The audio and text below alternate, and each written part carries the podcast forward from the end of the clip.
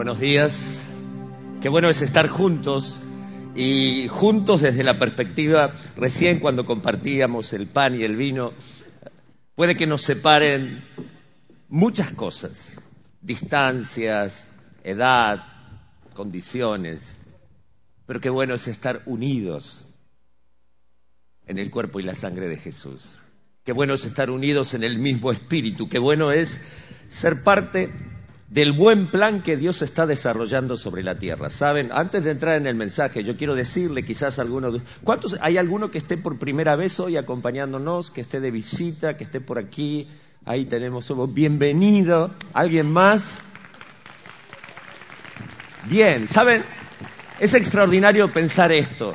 Dios tiene un buen plan para nuestras vidas, Dios tiene un buen propósito, Dios tiene algo bueno para la vida, para que la vida sea buena. Y por eso muchas veces no nos damos cuenta que por nuestros errores o los errores de otros, por las malas decisiones nuestras o las malas decisiones de otros sobre nosotros, por nuestros conflictos, nuestras frustraciones, nuestros pecados, ese buen plan no se va ejecutando. Pero qué bueno que Dios tiene un buen plan entre los hombres, que Dios se hizo hombre y en la persona de Jesucristo vivió entre los hombres. Qué bueno que Dios nos ha dado una nueva oportunidad a los hombres de recuperar ese plan, ese propósito.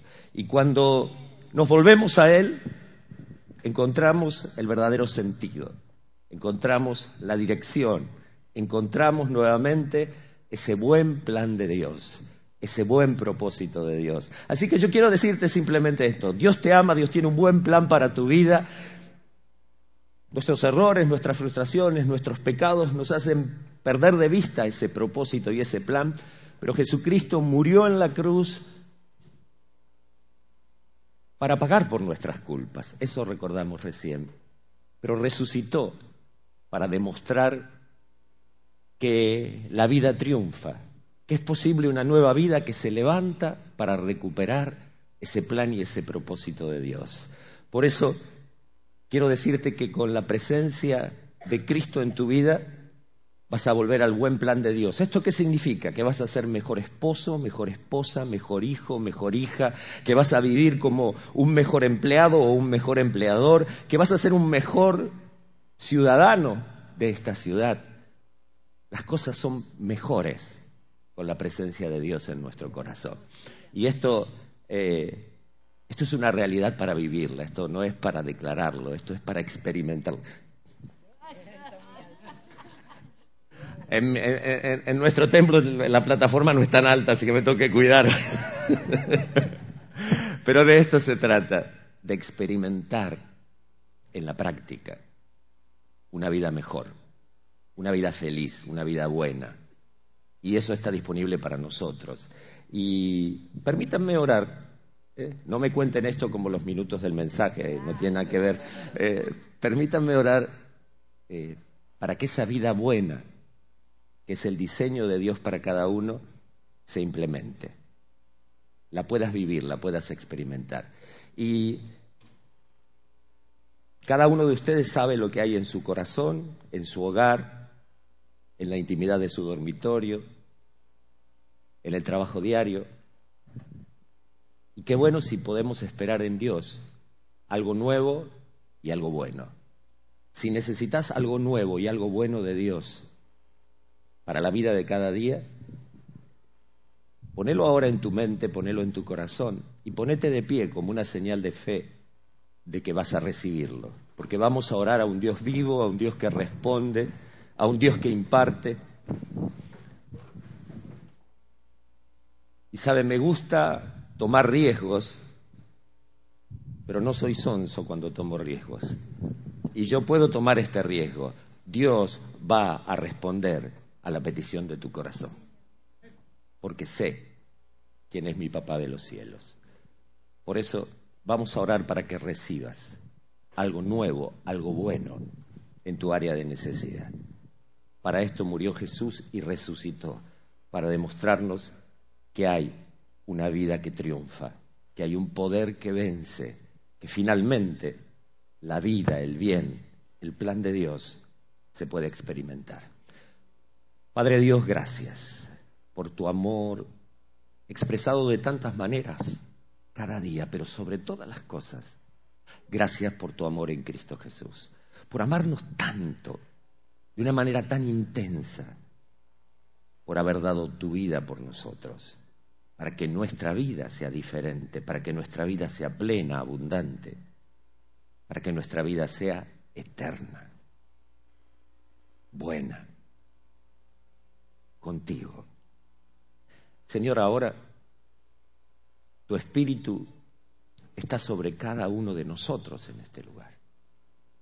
Y por eso, Señor, cada petición de cada corazón está delante de ti. Y Señor, yo declaro tu palabra. Todo lo que pidiereis en mi nombre os será hecho. Señor, yo declaro en el nombre de Jesús, que si tú ya nos has dado la vida de Cristo, ¿cómo no nos darás también con Él todas las cosas? Y recibimos en fe, Señor. Recibimos en fe. Recibe ahora sanidad para tu cuerpo, sanidad para tu alma, sanidad para tu familia, sanidad para tu economía. Porque para esto, para esto murió y resucitó Jesús, para sanarnos totalmente. Gracias, Padre. Honramos y recibimos en fe y comenzamos a celebrar que eres un Dios fiel, un Dios bueno, un Dios que responde, un Dios que tiene un buen plan para cada uno de nosotros aquí sobre la tierra y para la eternidad, desde hoy y para siempre. Tú eres Rey, tú eres Señor. Oramos con gratitud, celebrando tu fidelidad, en nombre del Padre, del Hijo y del Espíritu Santo. Amén y amén. Sí, dele un buen aplauso de alabanza al Dios de los cielos y de la tierra. Dele un abrazo a alguien que tenga cerca. Dígale qué bueno es que estemos juntos buscando en Dios para que nuestra vida sea buena. Bueno, ahora sí, ponga el cronómetro y diga, pastor, tiene 40 minutos para predicar. Tome asiento, por favor.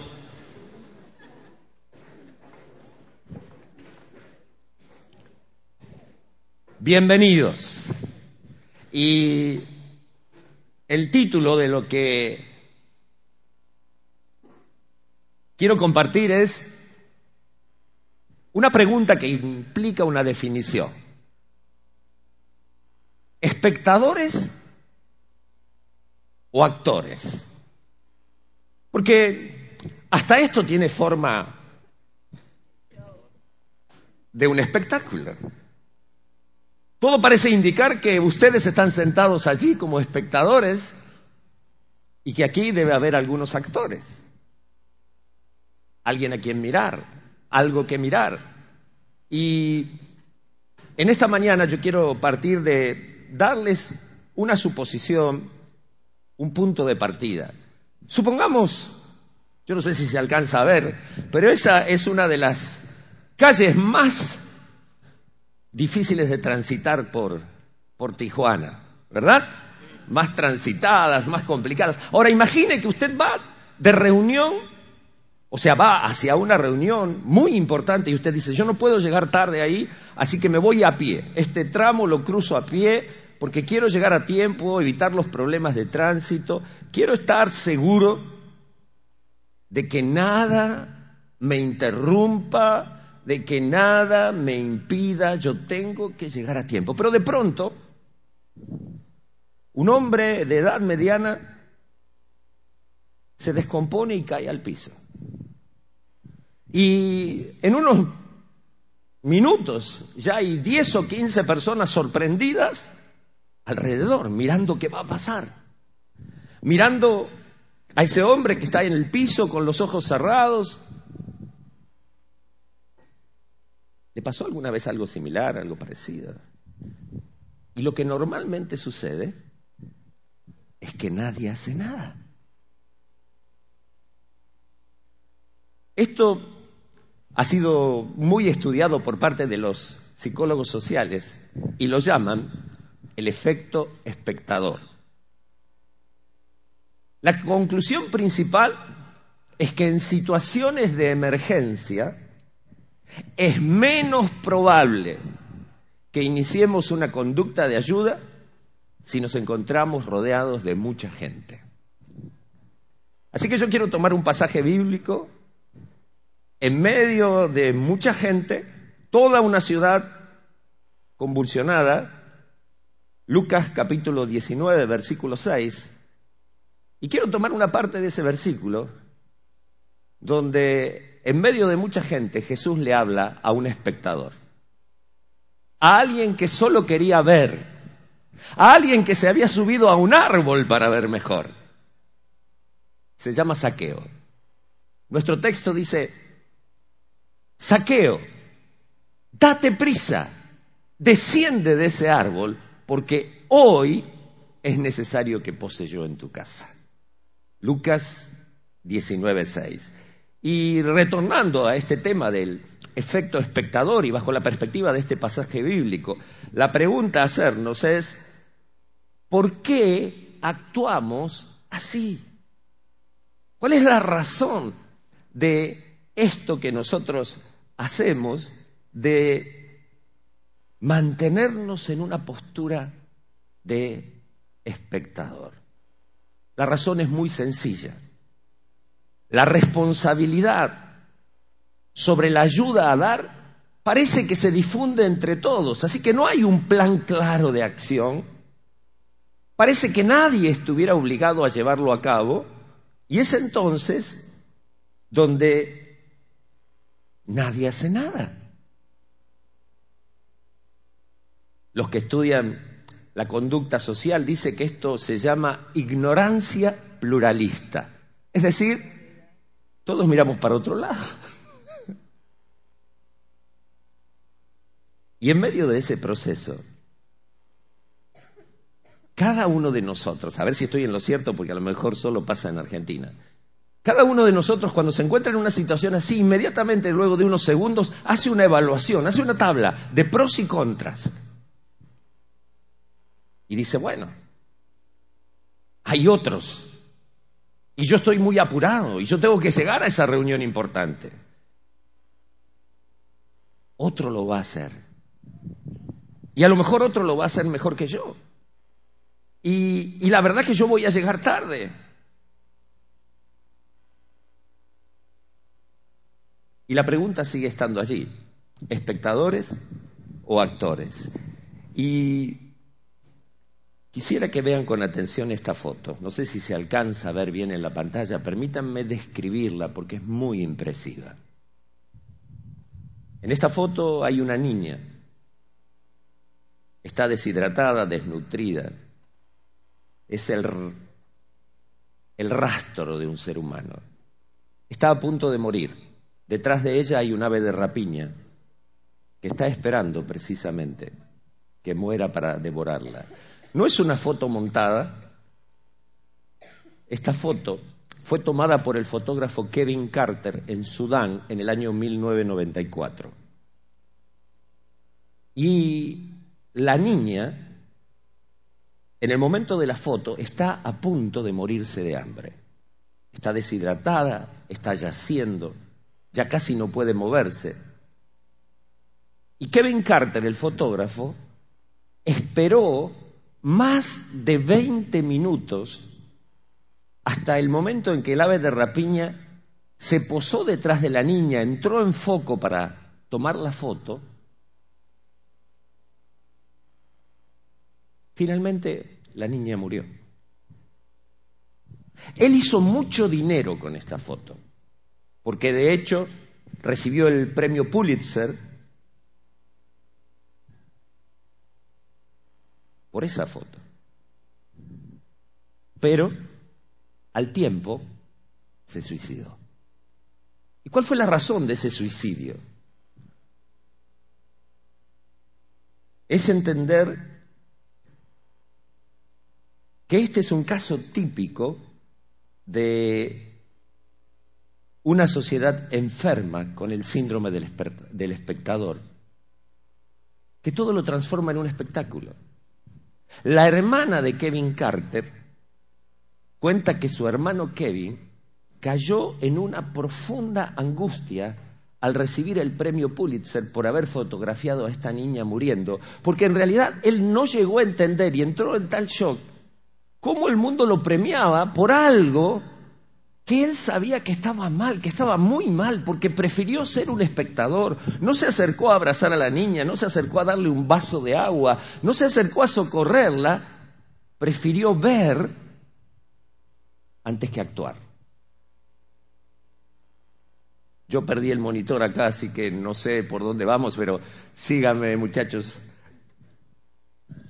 Ahora, ¿cuántos de nosotros tenemos fotos de gente que se está muriendo?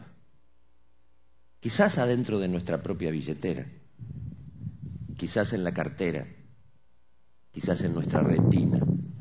¿Cuánta gente que no se está muriendo de hambre, pero sí de significado, de, de propósito, de esperanza. Le está faltando esto, le está faltando a alguien que se acerque, que lo abrace, que le dé lo que necesita para recuperar la vida. Por eso hoy ya no tenemos a Kevin Carter, se suicidó. Ya no tenemos a la niña, se murió y se la comió una vez de rapiña. Y esto es lo que pasa cuando no reaccionamos a tiempo y dejamos que la vida pase como simples espectadores, solo nos queda la foto de un momento. ¿Qué nos va a quedar de la hora que pasamos en este lugar? Mi objetivo en Cristo es alentarte a romper con el síndrome del espectador, que te relaciones con tu esfera de influencia, con el lugar donde te moves a diario para cambiarla antes que se muera y se la coman las aves de rapiña.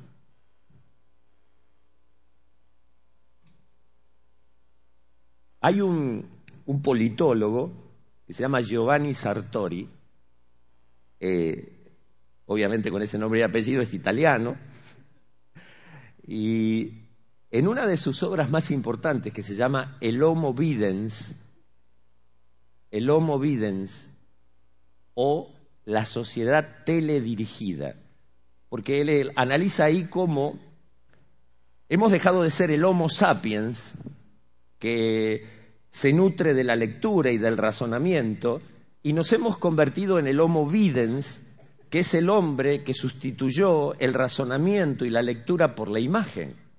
Eh, y esto es un fenómeno. Si yo lucho, tengo tres hijos y siete nietos, y, mis nietos, la mayor tiene 14 y luego van bajando así. y estamos en la mesa familiar, cuando nos reunimos como familia, y, están los chicos ahí tratando de poner el celular ahí para que no me dé cuenta, o con la tablet, y, y por ahí yo siento que suena mi celular y lo saco, y, y es un WhatsApp de mi nieta que está sentada al lado.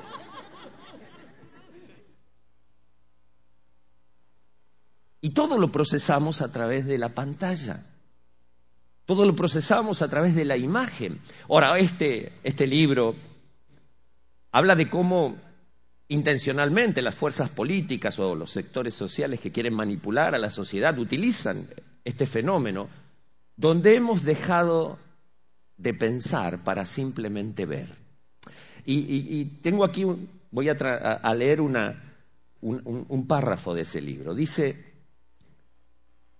hablando de esta generación que solo aprende a través de las imágenes, el autor dice, hay una tragedia y es que la imagen no toca la parte más honda del pensamiento. Entonces la persona poco a poco pierde la capacidad de razonar. ¿Por qué? Porque el lenguaje oral es abstracto y el lenguaje de la imagen es concreto. Entonces la persona pierde la capacidad del lenguaje abstracto y por eso pierde la capacidad de pensar. Cuando yo leo y me formo a través de la lectura, tengo una ventaja, es que yo le imprimo a la lectura la velocidad a la que puedo entender lo que estoy leyendo. Pero cuando yo miro, yo no le puedo imprimir la velocidad a la imagen, la imagen me imprime a mí la velocidad. Y entonces llega el momento donde ya no lo puedo razonar, y suspendo la capacidad de razonar y simplemente absorbo. Los que son docentes o están vinculados con, con la enseñanza sufren esta consecuencia muy fuerte. Y esto es nuestro funcionamiento neurológico. Es decir, cuando yo solo proceso imágenes, es una parte del cerebro la que actúa, muy distinta de la parte que me permite razonar y pensar con un pensamiento abstracto. ¿Qué significa esto? Vamos a transformarlo en algo más cercano. El síndrome del Homo videns, ¿qué produce? El hombre que ha dejado de pensar en lo que no ve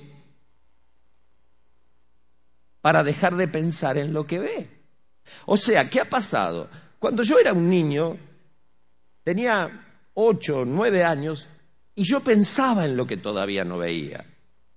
Yo decía a esa edad, yo primero quiero ser técnico electricista, después ingeniero electricista, después el, Señor me agregó lo de la teología y, el pastorado. Bueno, yo fui viendo lo que todavía no veía. Y si quieres llevarlos al término de la fe, ¿qué es la fe? Es la certeza de lo que se espera, la convicción de lo que no se ve. Pero cuando yo tengo internalizada esta capacidad de pensar de manera abstracta y de proyectarme a lo que todavía no veo, pero lo estoy viendo en fe, lo estoy persiguiendo, estoy seguro de que lo voy a alcanzar, yo desarrollo un estilo de vida donde pienso en lo que no veo. O si lo quiere expresar en términos bíblicos, donde mi motor es la fe, donde tengo la certeza de alcanzar mi ideal de vida, mi propósito de vida, mi proyecto de vida. Cuando miro el presente, pero digo, todavía no lo veo, pero esto va a cambiar. Todavía no veo lo que va a llegar a ser mi familia, pero sé que va a cambiar. Todavía no alcanzo a ver cómo va a ser mi ciudad, pero sé que va a cambiar porque en fe lo estoy viendo. Es en ese proyecto donde hoy no podemos estar, pero simplemente porque nos han manipulado y programado para dejar de pensar en lo que no vemos. Cuando yo era niño pensaba en lo que no vemos, pero hoy los niños han dejado de pensar en lo que ven. Simplemente procesan imágenes que impactan. Pero eso solo toca una parte de tu cerebro, no toca el área del pensamiento abstracto. Entonces, esto en la vida diaria, ¿en qué se traduce? Bueno, usted no va a alcanzar a ver en el monitor y no sé si estamos ahí. ¿Se ve? Ah, ahora lo estoy siguiendo. Perfecto. Gracias. ¿Eh? No creo en la teoría de la evolución, obviamente, pero es muy ilustrativo. Empezamos a ponernos de pie y terminamos de nuevo inclinados delante de una pantalla. Así estamos. Pero nuestros niños directamente han crecido con ese formato. La sociedad actual fue criada frente a una pantalla y nuestro pensamiento es que todo está para verse, no para actuar. Hoy el mundo es un gran escenario y cada hombre, mujer, niño es simplemente un mero espectador. Esta es otro, no sé si esta imagen la usan aquí en México, pero en Argentina tenemos la en cualquier momento aparece allí en el televisor esto, ¿eh? en vivo. Y en nuestro mundo actual casi lo hemos visto todo. Y en vivo. En este momento están nuestras cámaras transmitiendo desde el edificio de tal y en eso se cayó el edificio por la bomba. Ahora, ahí se murieron 30, 50, una y nosotros lo vimos en vivo y, después clicamos y, y vamos a la próxima imagen. Por eso nos volvemos insensibles, porque miramos muerte en vivo y en directo, miramos la miseria en vivo y en directo, y, después agarramos la hamburguesa que tenemos al lado y la seguimos comiendo. Sí, esto nos está pasando y modelando, modela nuestro corazón, pero también modela nuestra respuesta de fe. ¿Cómo actuamos como iglesia? ¿Cómo actúo yo? Porque cuando digo iglesia, eh, cuando yo digo iglesia, estoy seguro que siempre uno piensa, le viene bien al hermano de al lado. Es decir, yo soy iglesia. ¿Cómo actuamos con esto? Y es aquí donde aparece un término. Lo acuñó un sociólogo español en la década de los 80. Surgió una generación eh, y que todavía están. En, nuestra congregación tenemos tres obras que iniciamos hace, hace 15 años la primera y luego fuimos creciendo en España en tres lugares, en Madrid y en Santander y en, en Villalba. Y es una característica. Los jóvenes no se preocupan por el sistema actual, pero tampoco se preocupan por algo nuevo. Es decir, todo le da lo mismo. Da lo mismo estudiar o trabajar, da lo mismo que pase esto o lo otro. Y como no se involucran ni a favor ni en contra, como son indiferentes, este sociólogo los llamó pasotas. ¿Qué son los pasotas? ¿Por qué este nombre? Porque en España y en muchos lugares del mundo, pasemos a la próxima, por favor. Cuando la gente en determinados juegos de cartas no quiere involucrarse en esa mano que dice, paso. Acá no arriesgo nada. Acá no juego. Paso. Y de hecho de ahí viene el nombre, los pasotas. ¿A cuántos les gustan las mariposas? son bonitas, son una muestra de la ingeniería de Dios. Ah, yo como ingeniero, cuando miro la estructura de las alas, digo, wow, ¿cómo lo pudo hacer así? Tan tenue, pero tan resistente. Bueno, como organización, nuestro logo tiene una, una mariposa. ¿A cuántos les gustan las mariposas? El color, son espectaculares. Ahora, yo cambio la pregunta. ¿A cuántos les gustan los gusanos?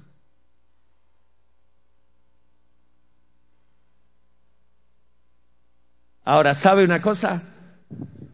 Usted sí la sabe. Sí la sabe. No hay mariposa sin gusano. No hay mariposa sin gusano. Y esto nos lleva a entender que transformar nuestro mundo es algo que hacemos todos los días con nuestros actos cotidianos. Cuando tomamos un compromiso desde donde estamos, la política, nuestro lugar social, la economía, la educación, cada uno puede hacer de su lugar un sitio mejor para vivir. Pero es desde los actos cotidianos, desde lo cercano, desde lo diario que podemos transformar la realidad. Así que para cambiar la realidad hay que dejar de ser un pasota. Algo te tiene que enojar, algo te tiene que indignar, algo se te tiene que mover adentro, algo te tiene que empujar para decir esto no puede seguir así. Y ahí la clave son actos cotidianos con un compromiso personal, identificándome con la necesidad, pero reaccionando frente a lo que está sucediendo. Haciendo esto como algo que se transforme en un estilo de vida. Y por eso transformar Tijuana es hacer realidad la oración más sencilla que hemos aprendido. Yo la aprendí siendo un niño, arrodillándome a los pies de la cama con, con mi mamá en las noches. Padre nuestro que estás en los cielos, santificado sea tu nombre. Venga a nosotros tu reino y hágase tu voluntad aquí en la tierra, en Tijuana en mi lugar de trabajo, en mi casa, en mi escuela, en mi universidad. ¿Cómo se hace en el cielo? ¿Cómo se hace la voluntad de Dios en el cielo? ¿Eh? Los chilenos dicen, al tiro, po. No hay un instante de duda.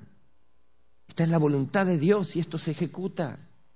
Por eso transformar Tijuana es hacer realidad esta oración que es la más sencilla. Hay un, llamado de Dios para servir en el púlpito y es bueno, es sublime, pero creemos en el sacerdocio de todos los creyentes. Y porque creemos en el sacerdocio de todos los creyentes, tenemos que entender que hay un llamado para el púlpito, pero hay un llamado para servir con tu profesión, con tu trabajo, con tu tarea de cada día, en el mercado. Hablo del mercado como la conjunción de lo que es la vida de la ciudad, la educación, el gobierno, la economía, el trabajo. Por eso nuestro sacerdocio tiene dos divisiones. En lo, vertical. Nosotros buscamos a Dios y buscamos la comunión con Él y ministramos a Dios y Dios nos ministra, pero en lo horizontal buscamos establecer los modelos de Dios para la vida de cada día, para que la vida sea mejor, para que la vida sea buena, porque Dios tiene un modelo para la manera de hacer familia, para la manera de hacer trabajo, para la manera de hacer política, para la manera de hacer economía, y son los temas que a Dios le importan. El cielo ya lo tiene resuelto, ahí se hace su voluntad sin ninguna discusión. Los problemas lo tiene acá abajo.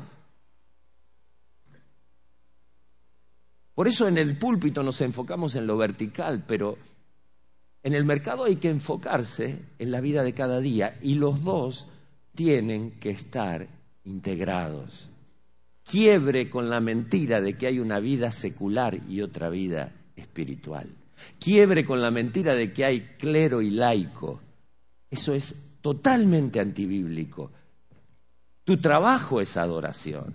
Lo que haces todos los días y lo haces para el Señor es tu ministerio y no compite con tu ministerio. Es tu ministerio. Es tu manera de honrar a Dios. Por eso uno tiene que entender que necesitamos involucrarnos. Hay gente ¿eh? que se involucra en el mercado de esta manera. Apenas alcanza a sobrevivir. Es decir, viene el domingo al templo y el, lunes a la tarde dice, ¿cuándo será de nuevo domingo? Señor, que llegue la reunión de, oración porque si no voy a dejar mi fe. Si no le alcanza ni para el miércoles la fe. Es decir, siguen los que practican principios bíblicos en el mercado. Es decir, gente que tiene una ética, una conducta, que tiene principios y los, los pero hay otros, volvé atrás por favor, que operan en el mercado en el poder del Espíritu Santo, que sienten un ministerio de parte de Dios y respaldo de Dios para lo que hacen, que sienten la guía de Dios, la presencia de Dios, el respaldo de Dios, milagros en sus lugares de trabajo, que ven la mano de Dios allí. Y hay otros que van más allá y dicen, no, Jesucristo entregó su sangre para que todo lo que el pecado dañó sea restaurado, sea hecho nuevo. Así que acá se dañó la vida de mi ciudad y en esta área que está dañada, la sangre de Cristo va a obrar para hacerla nueva, para restaurarla, para sanarla. Eso es redimir el mercado. Por eso ese es nuestro desafío. Ser ungidos para el mercado significa que ¿Somos apartados por Dios? Sí. ¿Para qué? Para servirle en el mercado. ¿Cómo? Usando el trabajo como un vehículo ministerial. Es tu plataforma, es tu púlpito. Le puedo contar una travesura de mi juventud. Eh, yo estaba acostumbrado a esto de vivir mi fe en mi ámbito laboral. Es decir, soy ingeniero, estaba en, en la compañía telefónica nacional a cargo de un área y, tenía un grupo de discipulado en mi lugar de trabajo y compartía mi fe con mis, compañeros y, nos reuníamos al mediodía y cuando alguno tenía una crisis yo era su pastor. Eh, no venían a la iglesia, pero estaba en un edificio de 14 pisos con 1.400 empleados, justo en el cuarto piso donde estaba la posta médica. Y cuando Alguno venía y el problema no era un problema físico. Los médicos que estaban allí, dice, bueno, llamemos al pastor. Yo todavía con muchas precauciones en esa edad, pero era el pastor de 1400 personas cautivas ahí adentro. Todos los días tenían que estar ahí y yo podía pastorearlos en mi lugar de trabajo. Ahora después Dios me llamó a tomar una decisión y tuve que elegir, y ahí cada uno tiene que seguir la dirección del Señor, entre mi profesión como ingeniero y, al graduarme de la licenciatura en teología, ¿qué iba a hacer? Y Dios me habló muy claro de dedicarme al ministerio pastoral full time. Como le comentaba al pastor, algunas cosas tuvieron que ajustarse. De 8 mil dólares mensuales pasé a 80 dólares mensuales. Así que algo se cambió. Ahora, la congregación que pasé a pastorear tiempo completo veía servir a Dios solo estando acá arriba de la plataforma. Y todos querían el púlpito. Todos querían el púlpito. Voy esta fue una, no se lo cuente a nadie, no se lo diga a nadie, no lo filmen. Un día tenía tal grado de hartazgo con esa situación. Y yo le, le cuento dos detalles. Primero, era 31 años más joven. Segundo, pesaba 32 kilos más, porque jugaba rugby en primera división en esa época. O rugby, como lo, lo llaman acá. Así que,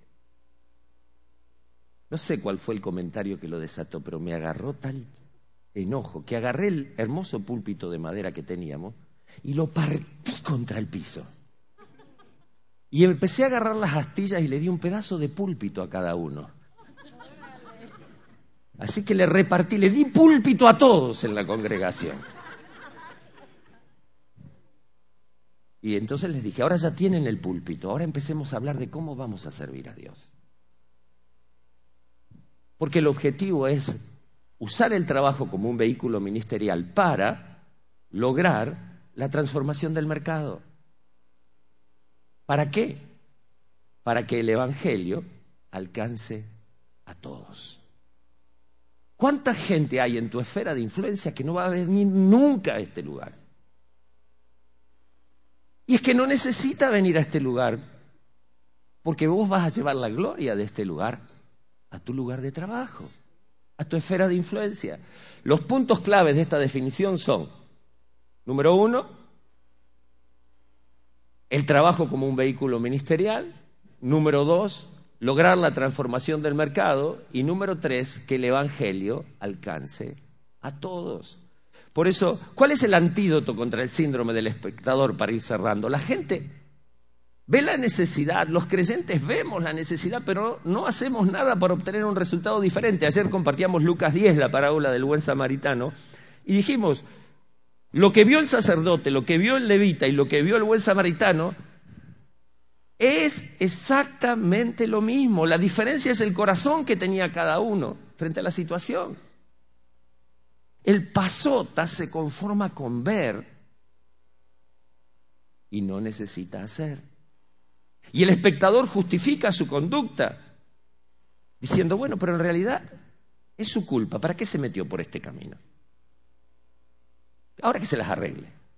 Yo estoy apurado, tengo que llegar al templo. Eso es que decía el sacerdote y el levita. Tenían buenas razones. Si el sacerdote tocaba sangre, quedaba inmundo y no podía ministrar. Lo mismo el levita. Así que decía, para mí la prioridad es llegar al templo, los demás que revienten. Hoy nos pasó algo sencillo. Veníamos con el pastor para acá y había un auto cruzado en el camino. Así que nos bajamos, nos arremangamos, nos pusimos a empujar.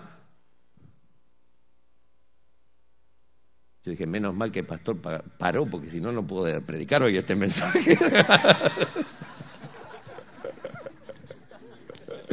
Pero lo hizo muy bien, felicita. Un aplauso para...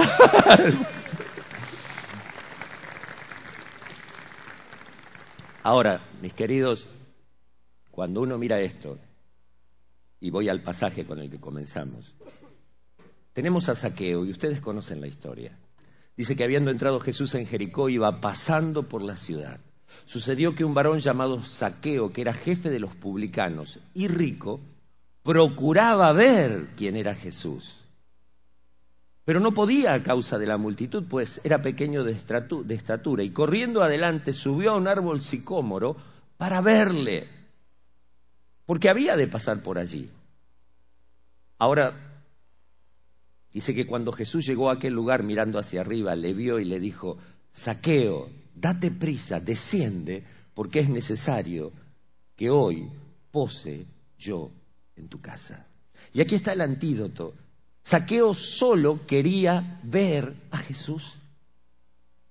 Dos veces repite esto, lo quiere ver. Él quiere conocerlo, él ha escuchado, pero solo quiere ver. Si hubiese querido seguir a Jesús, escucharlo de cerca, no se hubiese subido a un árbol.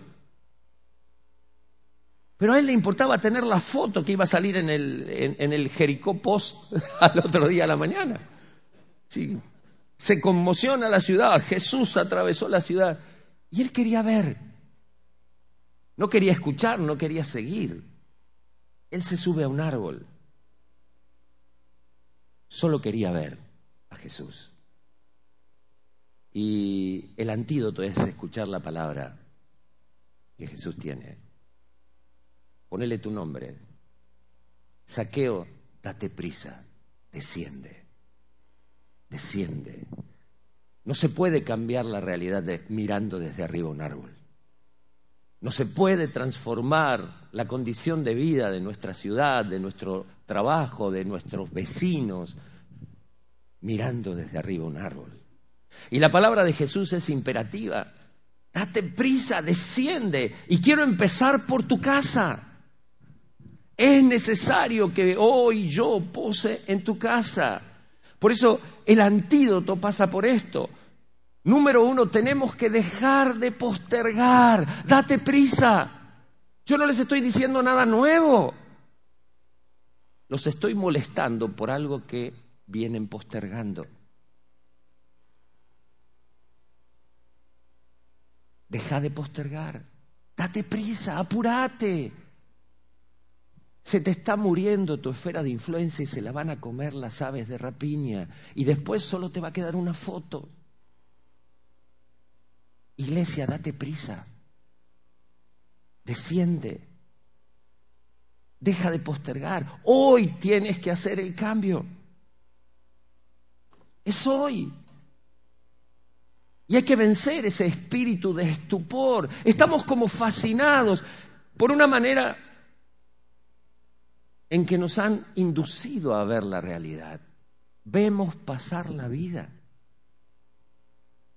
Yo tengo 31 años en el ministerio pastoral y, muchas veces sufro mucho porque ya con la experiencia me alcanza a ver una situación, una persona, una familia y puedo decir, mira, va a pasar esto, esto, esto, esto, esto. Y veo que no reaccionan, pese al consejo, y siguen siendo espectadores de la disolución de su familia, espectadores de cómo van perdiendo oportunidades en la vida, espectadores de cambios que podrían haber logrado y que no porque simplemente están como fascinados. Tienen ese espíritu de estupor, de solo ser espectadores. ¿Cómo podemos cambiar esto? Entender que es un llamado de urgencia. Hoy es necesario que pose yo en tu casa. Saqueo, bajate, date prisa, porque hoy es necesario hacer esto. La necesidad que hay a nuestro alrededor y que empieza dentro de nuestra propia familia no admite postergación. Y no solo es un llamado urgente, es imprescindible, es obligatorio. Usa el imperativo y dice, saqueo, desciende.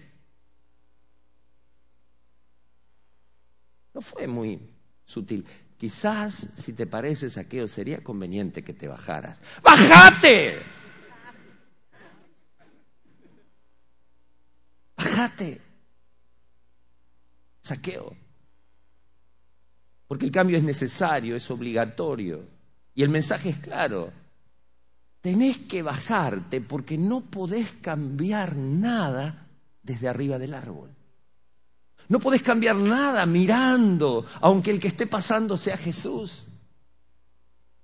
Te tenés que bajar del árbol, tenés que empezar a caminar con la gente y tenés que llevarlo a tu casa.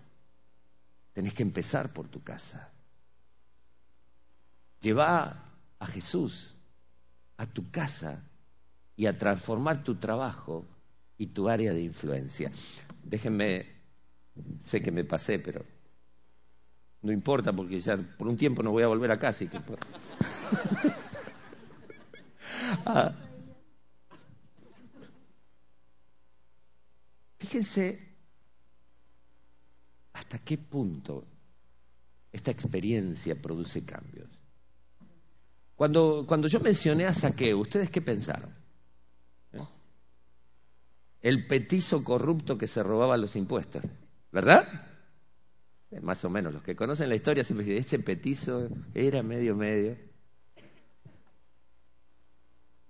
Ahora, yo quiero que cambies la imagen. ¿Cuántos de ustedes a los cinco minutos de convertirse donaron la mitad de sus bienes? A muchos cuesta sacarle el diezmo como con un tirabuzón. Este se convirtió a los cinco minutos, donó la mitad de los... Ni siquiera predicó Jesús. ¿Qué hizo Jesús? Lo abrazó en su área de necesidad. Toda la ciudad, cuando vio que Jesús habló con Saqueo, toda la ciudad festejó que sanó al tipo más pobre de la ciudad, el mendigo, Bartimeo, en la entrada de la ciudad. Toda la ciudad de fiesta. Jesús, Jesús. Ahora empezó a hablar con Saqueo, que era probablemente el tipo más rico, porque era el jefe de los recaudadores de impuestos y además de su buena posición robaba a dos manos. Entonces, todo empezó a decir, pero que este Jesús se mete con... ¿Qué está, qué está haciendo? Ahora fíjense que Jesús llenó una necesidad de este hombre. Este que era rechazado, este que todos los miraban mal. Jesús dice, mira, yo quiero ir a tu casa.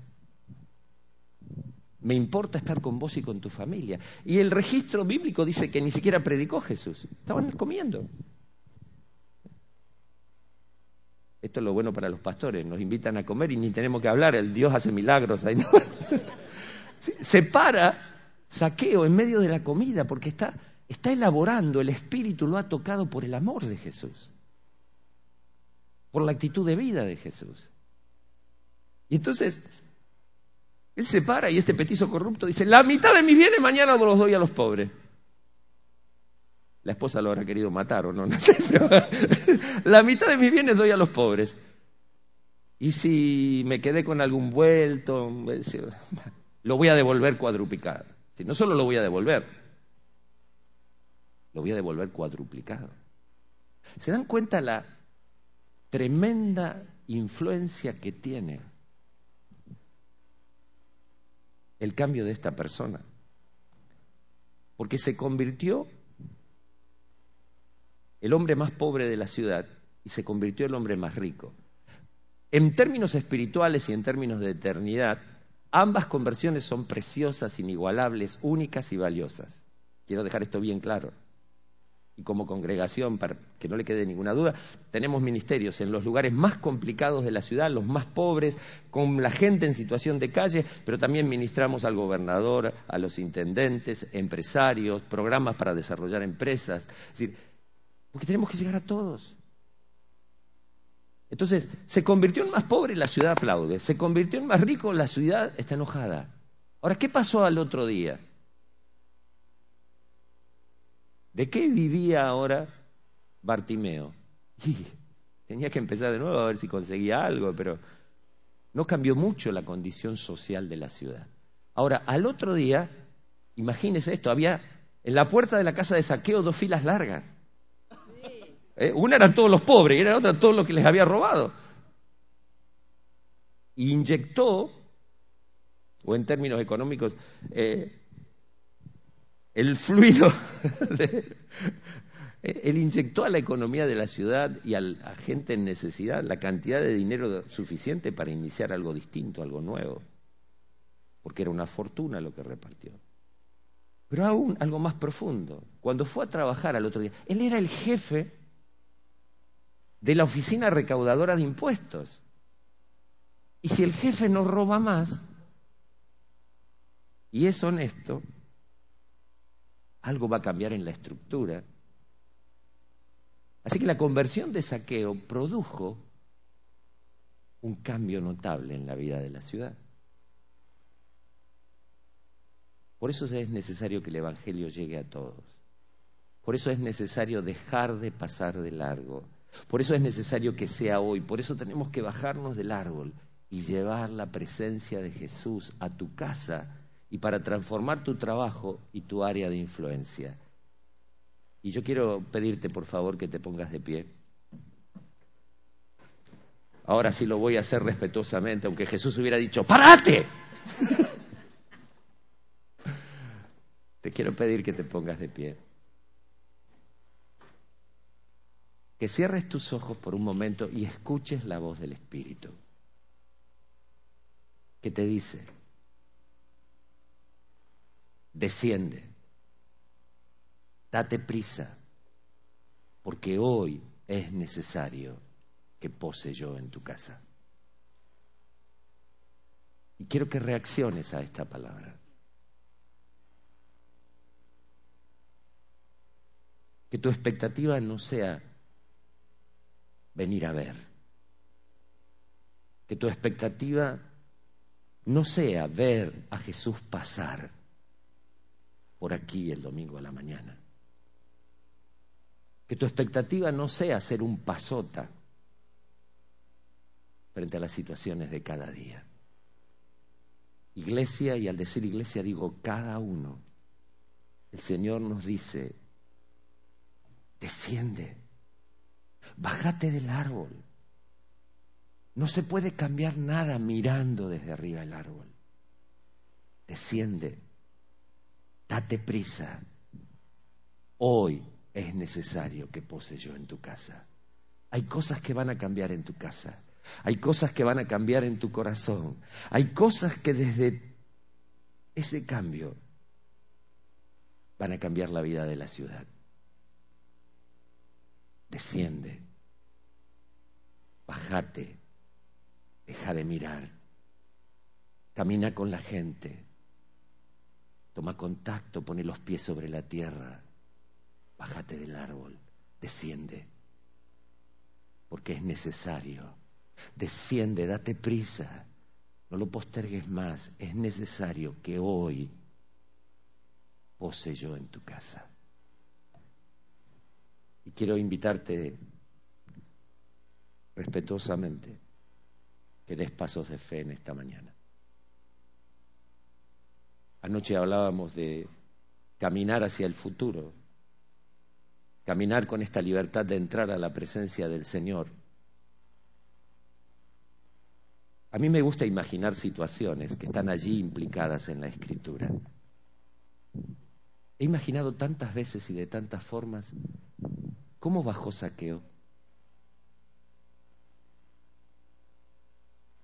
Porque no es usual que alguien que va caminando por la ciudad esté mirando hacia arriba, pero Jesús estaba mirando hacia arriba tratando de encontrar a alguien que estaba arriba del árbol.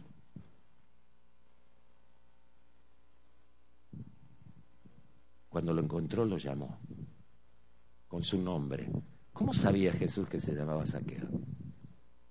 Porque lo estaba buscando. Si hoy escuchas que el Espíritu está hablándote, está hablándote a vos. Porque Jesús está pasando por este lugar mirando hacia arriba y te está buscando para que te baje del árbol. Y me, me interesa que te pongas en esa caminata de saqueo hasta la puerta de su casa. ¿Qué pasó en esos 100, 200, 300, 500 metros? No sé a cuánto estaba, pero sin duda que había un recorrido. ¿Cuántas preguntas? ¿Cuántas dudas? ¿Cuánto conflicto interior? A mí. Saqueo preguntándose a mí. ¿Y qué hago ahora? Yo solo quería ver. Y ahora lo tengo en casa. La gente murmurando alrededor. La opinión de los demás. Unos metros. Pero una eternidad en el corazón de saqueo, quizás. Y esta palabra, date prisa, desciende hoy. Es necesario que pose yo en tu casa. Esta actitud, pero no me rechaza, pero no me cuestiona, pero quiere estar conmigo. Y lo que Jesús dice después, este también es un hijo de Abraham, este también es parte, este es valioso, este suma, este es parte de mi plan. Te invito, si escuchaste en esta mañana la voz del Espíritu, hablándote con tu nombre y diciéndote, María, Roberto, Jorge, Guadalupe o como te llames, desciende. Te invito a que te bajes de tu árbol y que escuches que te dice, date prisa porque hoy es necesario que pose yo en tu casa. Así que te invito a bajarte de tu árbol, saqueo. Te invito a descender rápido. Te invito a tomar la decisión de involucrarte con la gente, que puede ser que te rechace o que no quieras estar muy cerca de ellos, pero tenés que pasar por ahí si querés caminar con Jesús. Tenés que estar en medio de la gente. Tenés que relacionarte con ellos, tenés que caminar con ellos, tenés que tomar riesgos y exponerte. Algunos te van a decir bien, otros te van a decir mal, otros te van a tirar piedras, otros te van a abrazar. Pero para caminar con Jesús hay que estar en medio de la gente. Y Jesús quiere hoy caminar con vos hasta tu casa y empezar algo ahí. Algo que va a terminar cambiando Tijuana. Algo que va a terminar en naciones. Y cuando digo naciones lo digo con total certeza. Hace 15 años atrás cuando nos hablaban de naciones, yo decía naciones. Hoy tenemos desde nuestra congregación, una congregación pequeña, mediana, en, en, en Mendoza, a 1100 kilómetros de la capital. Tenemos tres obras con pastores nuestros allí en España, otro matrimonio que está en Marruecos, otro matrimonio que está de paso por Inglaterra ahora porque va a Zimbabue, África, otro matrimonio que está abriendo otra obra en, Tegucigalpa, Honduras, eh, otro matrimonio que está listo eh, que se iba a instalar en, en Uganda en diciembre, mi hijo y su esposa como médicos, pero resulta que apareció la sorpresa de un bebé y tuvimos que esperar un poco. Ah, hoy hablar de naciones, estamos trabajando asociados con un ministerio en India que cubre 200 villas con 200 obreros locales, sostenemos un hogar de niñas en India, un hogar de niños, trabajo médico, enviamos equipos de voluntarios de corto plazo, porque sí es posible cambiar naciones. Pero empieza en tu casa, empieza en tu corazón, empieza hoy. Desciende del árbol. Bájate del árbol. Y empieza a caminar entre la gente con Jesús. Y llévalo a tu casa. Y deja que empiece a cambiar las cosas. No habrá muchas palabras, pero algo te va a impactar en tu corazón. Algo va a ser diferente en tu trabajo al otro día. Algo va a cambiar. Y finalmente naciones van a ser cambiadas. Por eso te invito a que te bajes del árbol, que desciendas, que lo hagas rápido, que vengas a encontrarte con la presencia de Jesús. Pero no para que todo termine aquí dentro de cinco minutos, para que lo lleves a tu casa para que le muestres cómo es el camino hasta tu casa. Te invito a, venir acá, al frente. Es como si acá estuviera la calle. Y de acá te vas para tu casa con Jesús. Pones un plato más en la mesa. Pones una silla para Él. Mañana, mañana te va a acompañar al trabajo.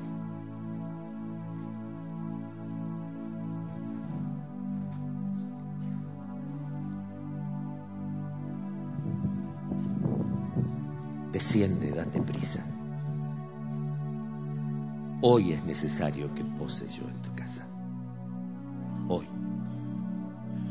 Para dejar de ser espectadores y transformarnos en actores del propósito bueno de Dios sobre nuestras familias, sobre nuestros lugares de trabajo, sobre nuestra ciudad y sobre las naciones.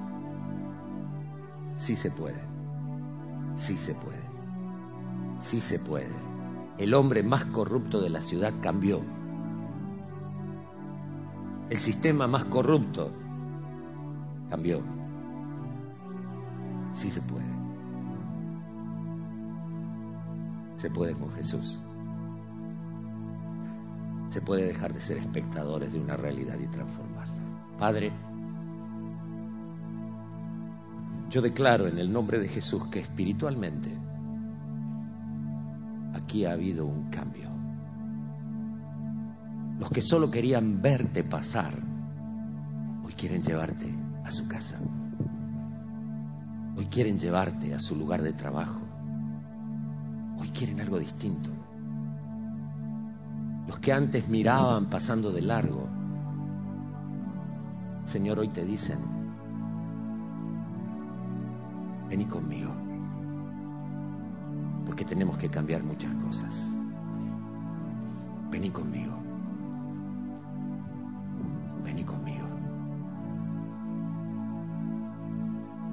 Permítanme, yo quisiera invitar a, los pastores de la congregación, que pastor, pastor, no sé si hay algunos más del, equipo, que, que, vengan aquí arriba.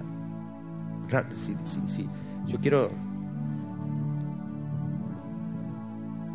Porque si no usted va a decir mañana, no, sí, pasó, vino alguien que ni me acuerdo cómo se llamaba, era alto y tenía barba, pero, pero dejó de ser espectador de lo que yo decía para escuchar a lo mejor lo que diga un pastor o otro pastor. Y acá se trata de que usted sepa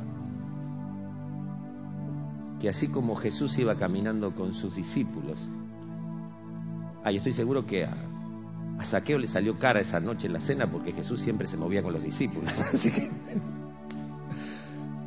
que acá están los discípulos de Jesús. Que acá están los que en el Espíritu de Cristo te van a decir, ¿cómo fue esto de caminar entre la gente? ¿Cómo fue esto de bajarte del árbol y llevar la presencia de Jesús hasta tu casa? ¿Qué pasó? Contame. Y todo problema, por favor, se lo refieren a ellos. Porque para eso estaba Jesús, para acompañar a la gente en la vida a cambiar cosas, a resolver problemas, a transformar. Así que pastores, se bajaron todos estos del árbol. y se van a llevar la presencia de Jesús a sus casas. Y algo va a pasar en las calles de Tijuana mañana. Así que yo quiero yo quiero orar pero con el con la impartición de ustedes, que ustedes pongan sus manos sobre este pueblo. Sean ustedes los que impartan, porque son sus ovejas. Yo no doy abasto con las mías, menos para cargarme más al hombro. Pero esta es la relación que hay que sostener. Y este es un cuerpo que se baja del árbol. Es un cuerpo. Aunque esté separado físicamente, es un cuerpo en el espíritu. Y nos estamos bajando del árbol. Y estamos llevando la presencia de Jesús. Padre, en el nombre de Jesús, yo declaro que tu propósito es este.